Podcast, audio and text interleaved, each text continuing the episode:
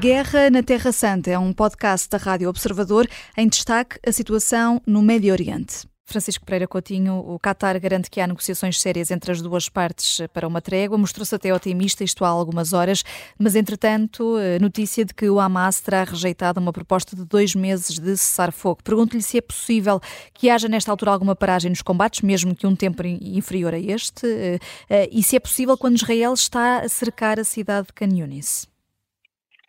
Bom, parece-me muito difícil uh, que essas negociações cheguem a bom porto, porque claramente o Hamas e Israel querem em coisas diferentes. Uh, Israel quer libertar os reféns, mas também quer eliminar o Hamas.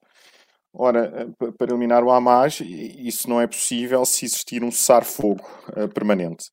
Ora, o Hamas aceita eh, libertar os reféns, mas em, contrapartida pretende, como moeda de troca, eh, um cessar-fogo permanente. E esse é que é o grande problema. Já desde o final do ano, há cerca de um mês, surgiram propostas, especialmente através de mediadores como o Egito eh, e o Qatar, que vinham prever, no fundo, um processo faseado Ehm, que, que, levaria eventualmente ao fim de, de, de 60 dias ou de 90 dias a, a um cessar-fogo e que passaria uh, por uma troca de reféns uh, por prisioneiros e várias tipologias de reféns uh, por prisioneiros e levaria também a uma retirada progressiva das forças militares de Israel de, de Gaza. mas isso objetivamente significaria também que se começasse a discutir o futuro pós-conflito.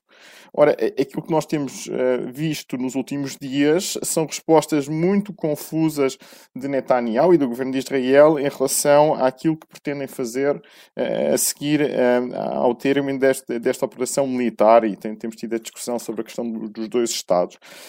E, portanto, a situação neste momento é esta. Surgiram notícias que Israel eventualmente até tinha proposto uma trégua de 60 dias, mas é uma trégua, não propriamente um cessar-fogo. e isso terá sido rejeitado pelo, pelo Hamas. Agora, e no meio disto é tudo temos uh, mais de meio milhão de pessoas em Gaza a enfrentar eh, uma situação de fome catastrófica, que é o que alertam as Nações Unidas. Exatamente, essa é que é, é a situação é, muito, muito complicada é, e que já António Guterres tem, tem, se referido a ela já nos últimos meses e tem-se vindo a agravar e vai continuar a agravar-se.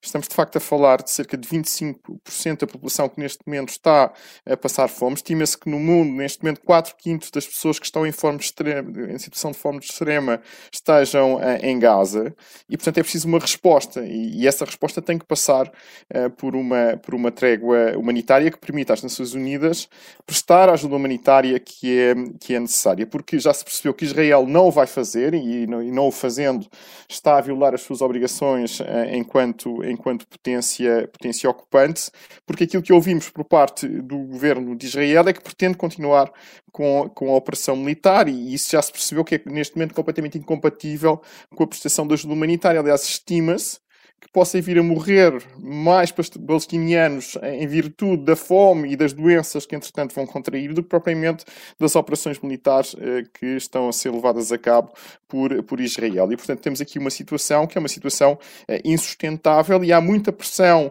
por parte dos mediadores e também por parte dos Estados Unidos e também por parte de alguns membros do governo de Israel mais moderados, como Gantz ou Eisenkot, que, no fundo, estão a pressionar eh, Netanyahu a aceitar uh, uma, um acordo de cessar-fogo que envolva uma, uma troca entre prisioneiros e todos os reféns. Mas, claro, Netanyahu está também muito pressionado e não está muito interessado numa trégua, porque isso significaria, uh, objetivamente, também ter que responder por aquilo que se tem passado uh, desde, desde 7 de outubro. Portanto, esta é a situação atual. Existem negociações, foram feitas várias propostas, mas não parece existirem condições neste momento para um cessar-fogo.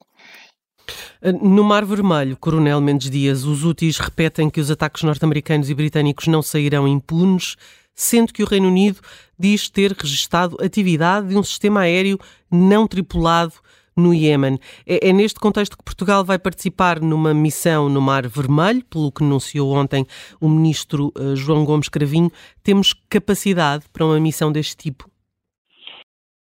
Trata-se de uma missão, de, no fundo é uma missão de vigilância e patrulhamento do Mar Vermelho e, eh, deste ponto de vista, temos todas as capacidades para estar presente eh, e, obviamente, não teríamos dito que sim se não tivéssemos essa capacidade. O drone de hoje é um drone, julgo eu, de reconhecimento, que procura saber, no fundo, recolher informação e é isso, eh, é isso no fundo que se está a passar. Agora nós estamos, nós estamos a falar da capacidade militar portuguesa para fazer interseção de mísseis e outro tipo. Isso obviamente terão outros, serão outros países, mas na lógica, na lógica de outro tipo de empenhamento militar, na lógica do patrulhamento, etc., temos todas as capacidades e é normal que assim, que assim se processe.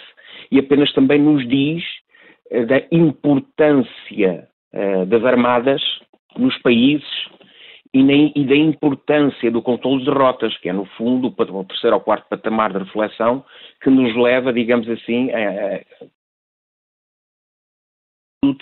condicionador até de muitos países, muitos países africanos, asiáticos, etc., por estar, eu vou chamar assim, a cavalo, de, talvez, talvez, da, melhor, da maior rota comercial uh, uh, do mundo.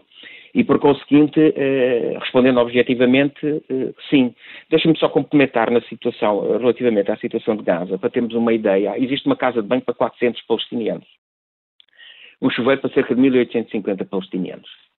Isto também não quer dizer que a ajuda humanitária não tenha entrado, não, não, não entra, é, é, de acordo com a necessidade até que já havia anterior. Se, tem, se do anterior era 500 caminhões por dia, Agora, depois que foi iniciada, digamos, a ajuda humanitária, são 200 e tal, já entraram 10 mil e tal caminhões no processo, uh, no processo longo e, e, obviamente, não correspondente sequer à necessidade do povo que vive na faixa de Gaza.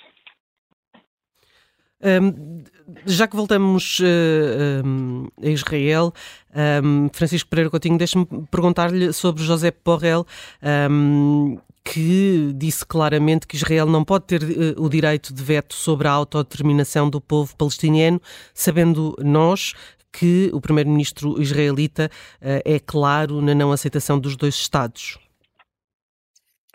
Exatamente, portanto, temos aqui um, um, problema com este governo de Israel e com este primeiro-ministro eh, de Israel. Portanto, a solução de dois Estados, que é a solução escolhida pela comunidade internacional, pelos países europeus, pelos Estados Unidos, só pode ser concretizada com outro governo de Israel e também com outras lideranças na, na, na Palestina.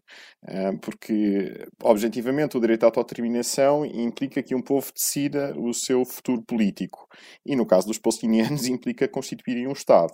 E o Estado tem que ser soberano. Ora, aquilo que temos ouvido por parte eh, do governo eh, de Israel é que não aceitam essa, essa solução porque consideram que essa solução colocaria em causa a segurança eh, de Israel. É claro que foram testadas algumas soluções, especialmente foram discutidas em 95, com o início do processo de Oslo, que passava pela constituição de um Estado palestiniano desmilitarizado, mas a, seguir aos, aos ataques de, de 7 de outubro, essa discussão acabou quase por se tornar um anátema em, em, Israel, mas é uma discussão à qual vamos ter que voltar, eh, porque claramente um futuro político para, para a Terra Santa tem que passar necessariamente pela constituição de dois Estados, porque há aqui linhas vermelhas que já foram definidas uh, pelos Estados Unidos, designadamente por Blinken e pelos europeus, que passam designadamente pelo não reconhecimento de qualquer tipo de anexação uh, por parte de Israel ou, ou de ocupação militar uh, no, novamente de, de Gaza. E, portanto, isto é algo que, ao qual o governo de, de Israel vai ter que responder, seja Netanyahu, seja outro tipo de governo que surja em Israel. E isto é uma discussão que os israelitas vão ter que ter exatamente que tipo de Estado é que pretendem, se querem um Estado liberal, plural, que aceite o direito internacional, se querem avançar uh, para um Estado uh, confessional, religioso, dominado uh, por nacionalistas religiosos. E, portanto, isto é algo que ainda não percebemos qual vai ser a evolução por, em Israel, e, e, eu creio que é isso que Borrell faz referência quando refere que não pode ser Israel a decidir sobre o exercício da autodeterminação do povo palestiniano, ele tem que ser concretizado e isso significa que nós no Ocidente temos que esperar então qual vai ser uh, o novo governo de Israel, o próximo governo de Israel, e se não for um governo de Israel que respeite o princípio da autodeterminação, então aí temos que começar a tomar medidas drásticas em relação a Israel, designadamente sancionando o Estado de Israel. A Guerra na Terra Santa é um podcast da Rádio Observador, vai para o ar de segunda a sexta, depois do noticiário das nove e meia da manhã, e tem nova edição depois da síntese das quatro e meia da tarde, está sempre disponível em podcast. Eu sou a Vanessa Cruz.